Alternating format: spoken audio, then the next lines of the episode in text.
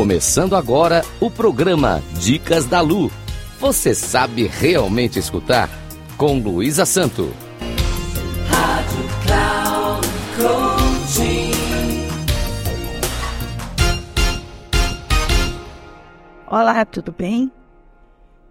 Hoje vamos falar sobre como mudar não significa perder a própria identidade. Mudar pode significar que você se adequa ao outro para que ele mude. Você sabia que vemos as pessoas não como elas são, mas como nós somos? Percebam que esta frase resume o que devemos fazer para ajudar ao outro a perceber o quanto estamos insatisfeitos com seu modo de agir.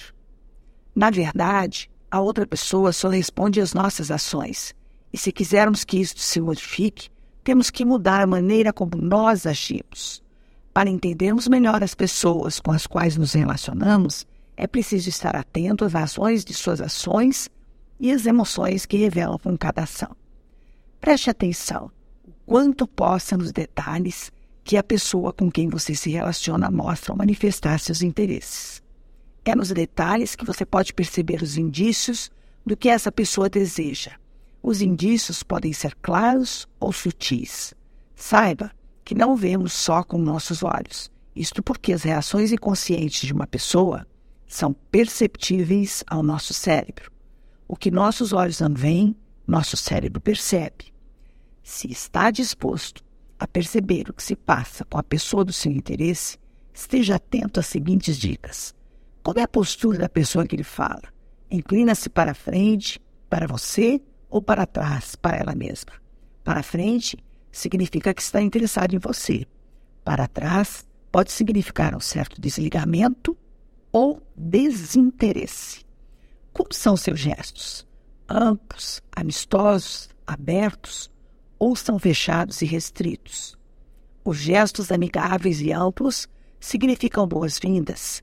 Já os fechados, como os braços cruzados, indicam restrição ou bloqueio.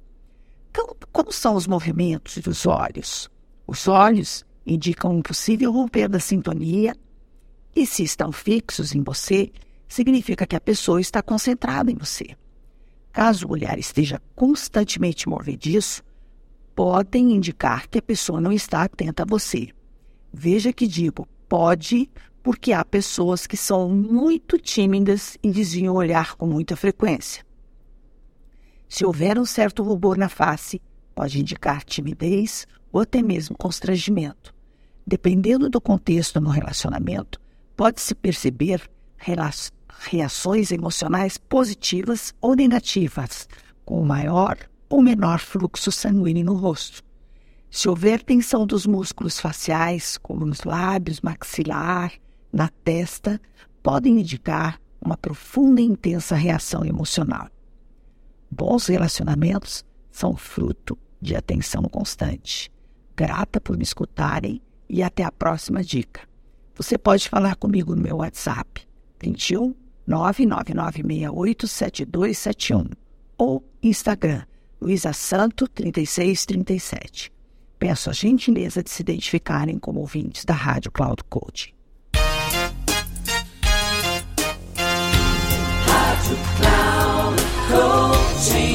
Final do programa Dicas da Lu.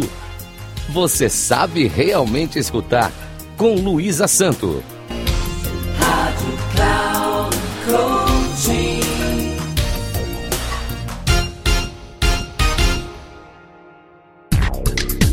Ouça Dicas da Lu.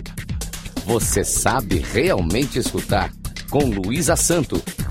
Sempre às quartas-feiras, às quatro e meia da tarde, com reprise na quinta às 10 horas e na sexta às 13h30. Aqui na Rádio Cloud Coaching. Acesse nosso site radio.cloudcoaching.com.br e baixe nosso aplicativo.